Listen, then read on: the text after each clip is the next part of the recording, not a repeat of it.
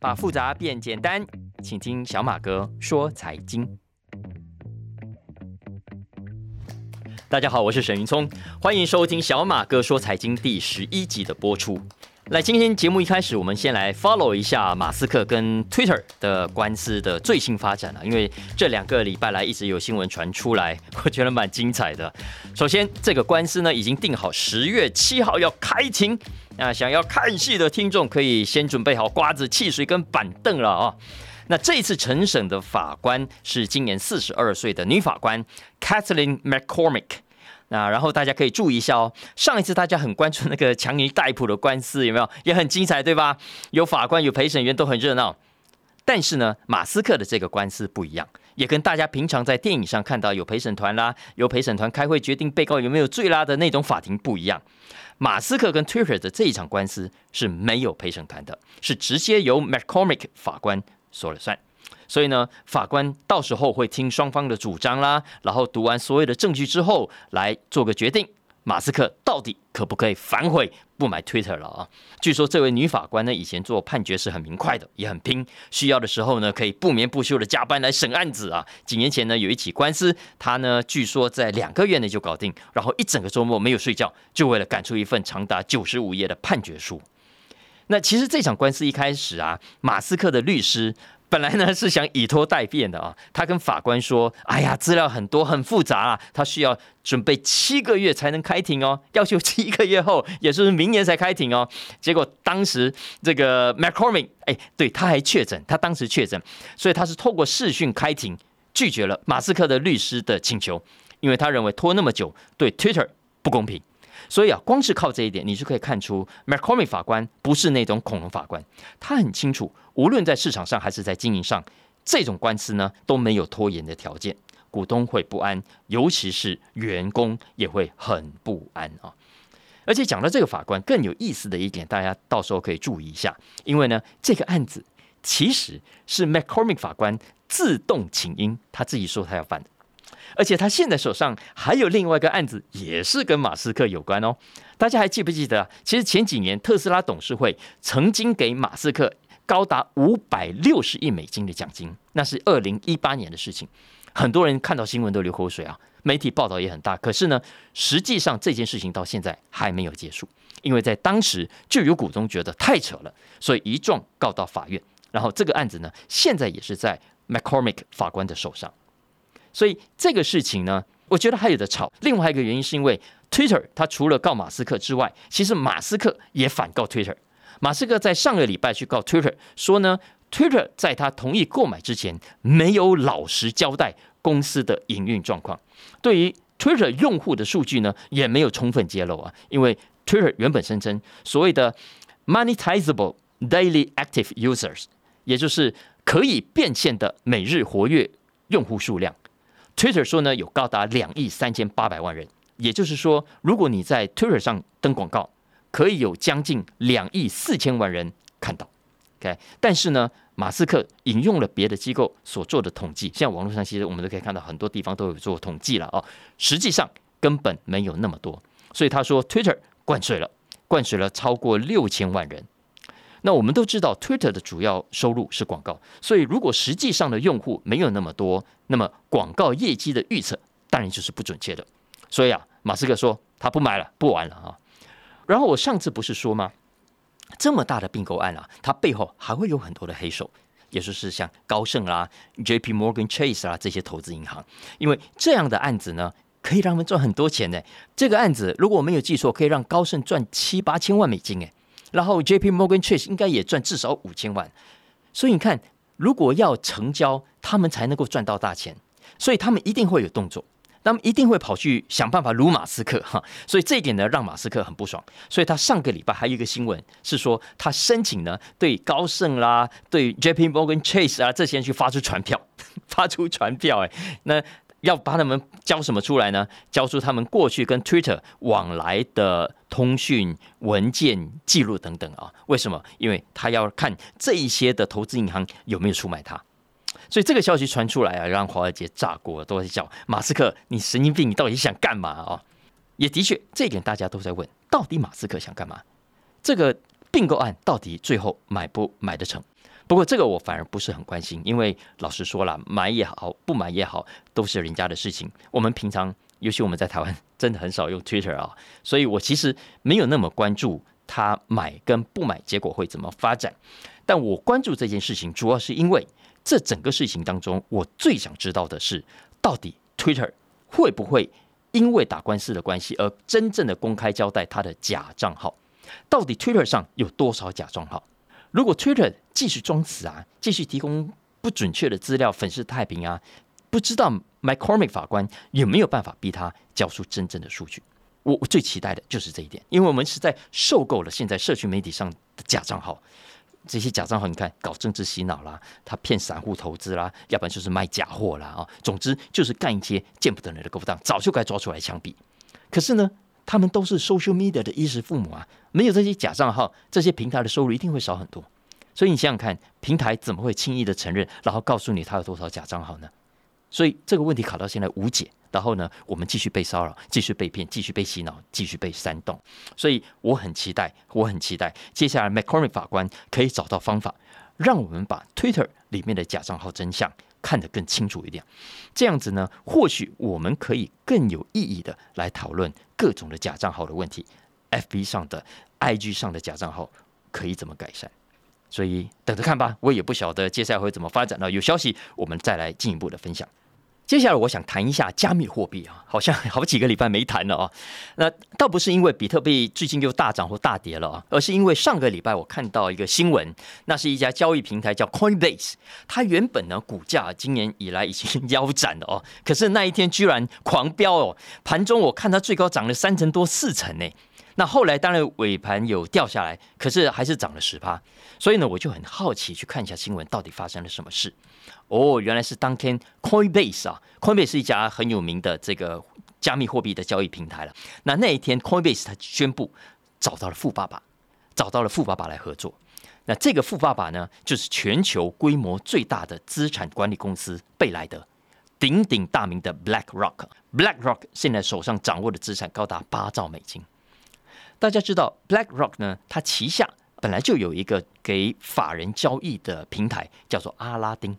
那当天所发布的消息是，贝莱德的有钱的大客户们、大法人客户们，现在可以直接透过阿拉丁来交易 Coinbase 上的几种主要加密货币。所以啦，这个消息传出来之后，大家都认为是 Coinbase 的大利多，因为大家都知道，今年以来加密货币的交易啊惨淡到不行啊，比特币跌到鼻青脸肿，呃，所以原本很热的投机客，很多的散户。现在都意兴阑珊了啊，要么没有子弹了，要么没有心情了，所以现在的交易量跟高峰时期比起来，大概吧，我看一下都只剩下可能四分之一左右啊。所以呢，你看逼到这些交易平台这两个月来都怎么样，都在办砍人比赛啊，裁员比赛，看谁裁的人比较多，砍到血流成河了。我我真的没有夸张啊，大家可以去看看新闻。Coinbase 呢，两成左右的员工打包走人了。另外像 Blockchain、Germany、呃 OpenSea。呃，Crypto.com、Robinhood 等等哦，其实都在狂砍，所以在这种情况下，Coinbase 的股价大家可以想象，当然也很惨啊。其实 Coinbase 去年 IPO，那 IPO 之后没多久，市值哇最高它来到多少？八百六十亿美金。现在呢，两百亿出头，也就是我看呃不到四分之一啊。这这真的是没有办法的事，因为现在大家知道吗？Coinbase 上活跃的客户啊，从高峰期整整少了两百万。少了两百万，所以你可以想象，这一次跟贝莱德合作，呃，可能会为他带来很多的富爸爸来光顾，所以是很甜的一笔交易啊。只是这几天的行情呢，虽然涨归涨，我担心恐怕短期内也是昙花一现啊。嗯，为什么呢？因为接下来 Coinbase 要公布它的财报了。我录这一集的这一天呢，还没有看到资料，我只知道可以确定是赔钱的。预估 EPS 我看到的数据是负的两块四美金。所以呢，大家听完我这一集可以去确认一下。然后呢，Coinbase 还捅了一个篓子，最近就是爆发了一场加密货币史上第一起的内线交易案啊，很扯吧？因为呢，有一个 Coinbase 的主管呢，据说这个主管已经离职了，偷偷把他的这个内线消息传给家人，好像赚了不少。那现在证管会正在调查。我为什么要谈这个新闻呢？主要是因为我前面讲过，加密货币现在冷归冷，跌归跌，可是呢。它不会跑掉，也不会蒸发。相反的，接下来搞不好还会回涨，人气是会回笼的。不过这还不是我最担心的，我比较关注的是加密货币这个产业，接下来还会不会有扯出更大条的事情，然后呢，影响到整个市场，甚至牵动到全球的总体经济。怎么说呢？我我举个例子好了，就是耗电的问题。耗电的问题当然不是新闻，研究报告也很多，新闻也有很多啊。那前阵子。新墨西哥大学经济学家 Benjamin Jones 啊，他在二零一八年就发表过一篇论文，就指控比特币的开矿行为是造成空气污染和碳排放的主要元凶之一啊。这个状况就有点像台湾以前的工厂啊，你们自己把钱赚走了，然后把污染的环境留给我们。现在这些挖矿业者也是一样，他把环境的成本外部化了，把环境的成本丢给了我们这些没有在挖矿、没有在加密货币赚到钱的人来承担。大家知道吗？根据《纽约时报》报道，现在全球的七大比特币的挖矿业者，他们一年所耗掉的电，足够一整个德州休斯顿两百多万人口来使用。七家公司用掉了两百多万人口所要用的电。呃，这为什么特别说休斯顿呢？因为我们知道挖矿需要很多的电力，所以很多的业者通常会跑到电费最便宜、管理呢也最松散的能源供应区附近，把电脑的机房就设在那里。在美国，德州的电网的管制相对真的比较宽松，所以前几年大家知道中国打击挖矿业之后，很多的矿工其实就跑到德州来。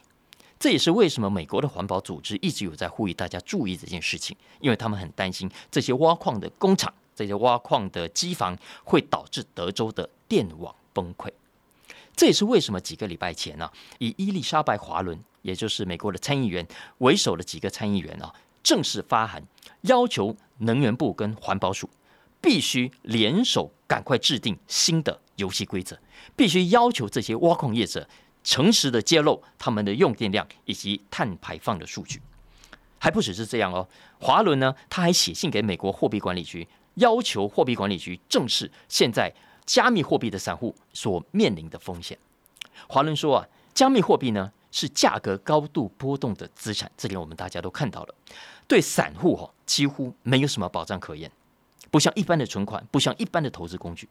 那主管机关现在呢也没有善尽提醒散户的责任，也没有对加密货币可能对整个金融市场的威胁有足够的警戒。其实这一年来的行情，如果在市场里就会强烈的感受到，实际上有多惨烈。很多人、很多散户，我真的不夸张，赔掉好几百万、上千万存款就这样不见得也是有的。当然，不幸中之大幸是，幸好现在整个加密货币产业的规模还算小，所以才不会引爆像二零零七、零八年那样的金融风暴，才没有连累到整个金融体系的崩溃。不过，现在虽然没有发生金融风暴，不等于没有受害者。尤其加密货币的受害者很多都是年轻人，年轻人呐是我们国家未来的主人翁，有没有？所以我们其实都有责任要帮忙把关的。所以不管大家有没有在买加密货币啊，我觉得都可以多多少少注意一下这些相关的新闻。那尤其现在已经八月了，能源在欧美已经很吃紧了。那接下来冬天大家需要更多的暖气，所以还会更紧。呃，所以未来的交易量如果更大。挖矿的数量更多，耗电更凶，我估计啊，麻烦恐怕也会更大的。前几天我看到一家食物外送平台的新闻啊，吵得很凶。Uber Eat 啊，Uber Eat 找小 S 当新的代言人啊，然后搞了很多活动，有没有？然后呢，前阵子那个 Food Panda 也因为平台费啊被骂的半死，也是吵了好几天。所以，我们今天来聊一下这个食物外送市场啊，在国外的最新的情况。因为呢，刚好最近也有几个新闻也是相关的。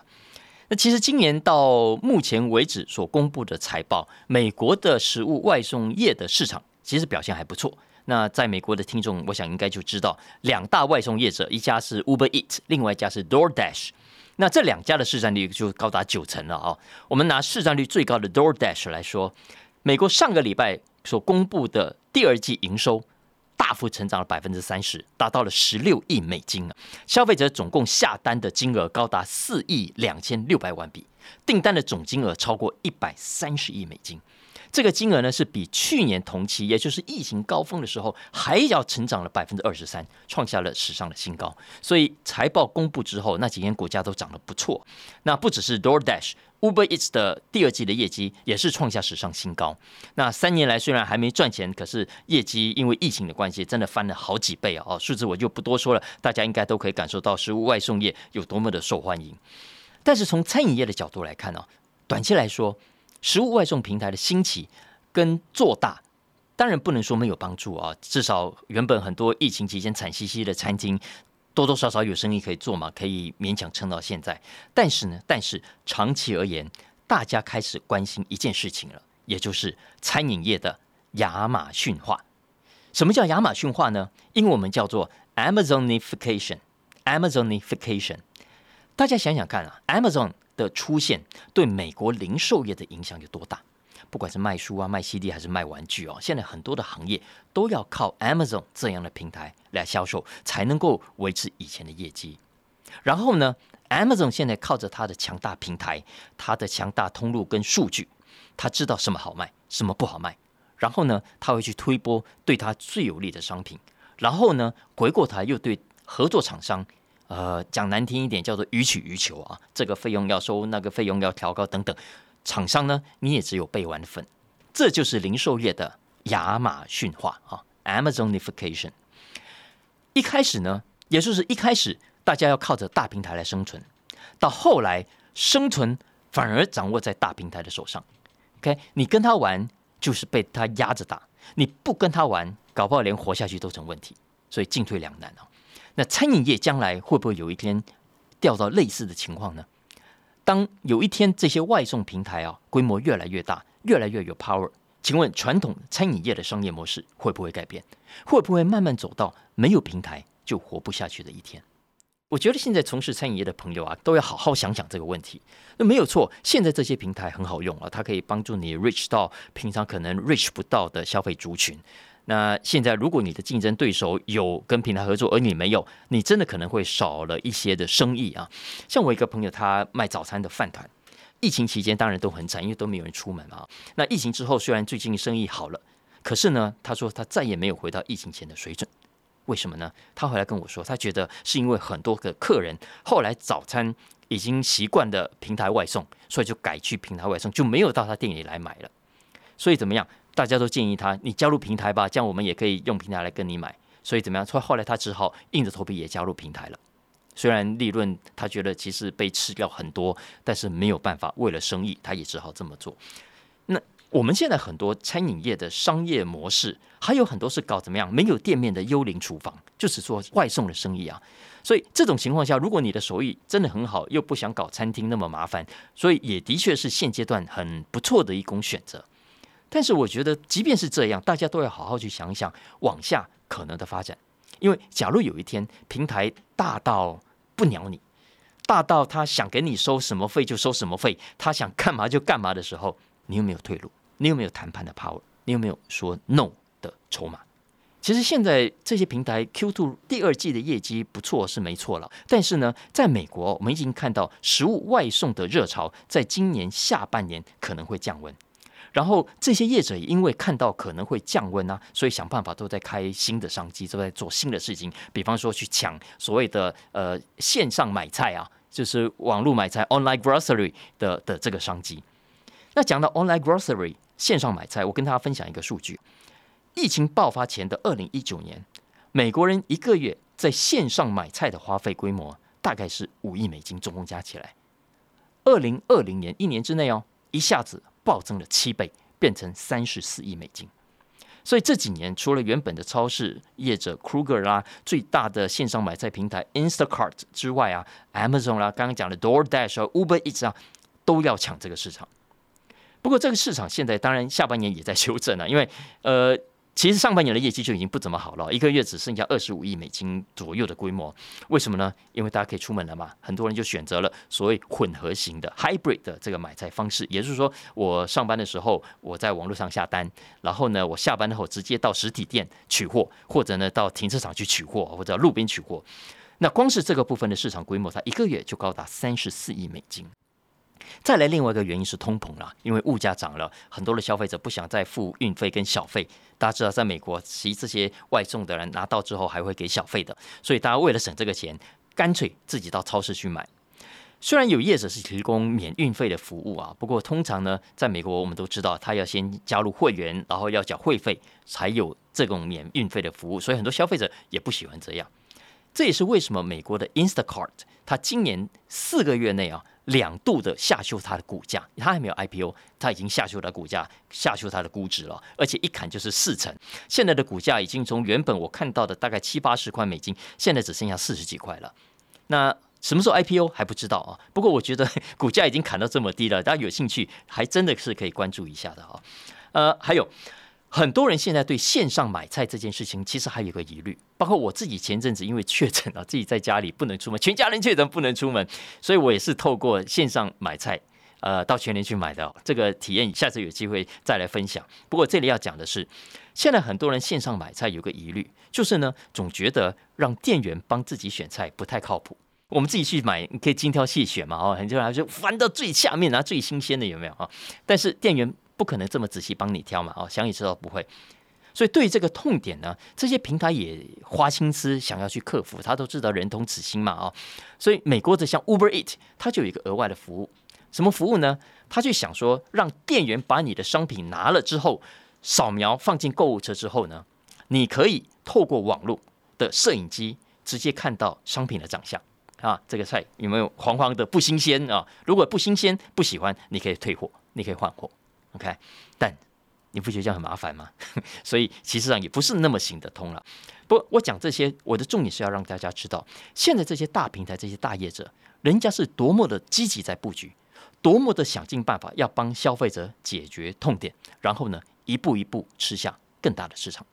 当然这么做不一定会成功，但是人家这么努力，就投入这么多的资源，我觉得成功几率还是有的，而且搞不好还蛮高的啊。这也是为什么你看到我们的零售业者有没有规模都越来越大？人家是天生好命吗？天上掉下来的商机，掉下来的钱给他们赚，给他们发财吗？不是的。你看今天的统一，今天的全联，今天的 DoorDash、Uber Eats、Amazon，嘿，人家都是靠着不断改善体验，不断的抓住你各种的需求，才会这么成功，才会变得这么大啊！所以我刚讲的这些消息是给大家参考。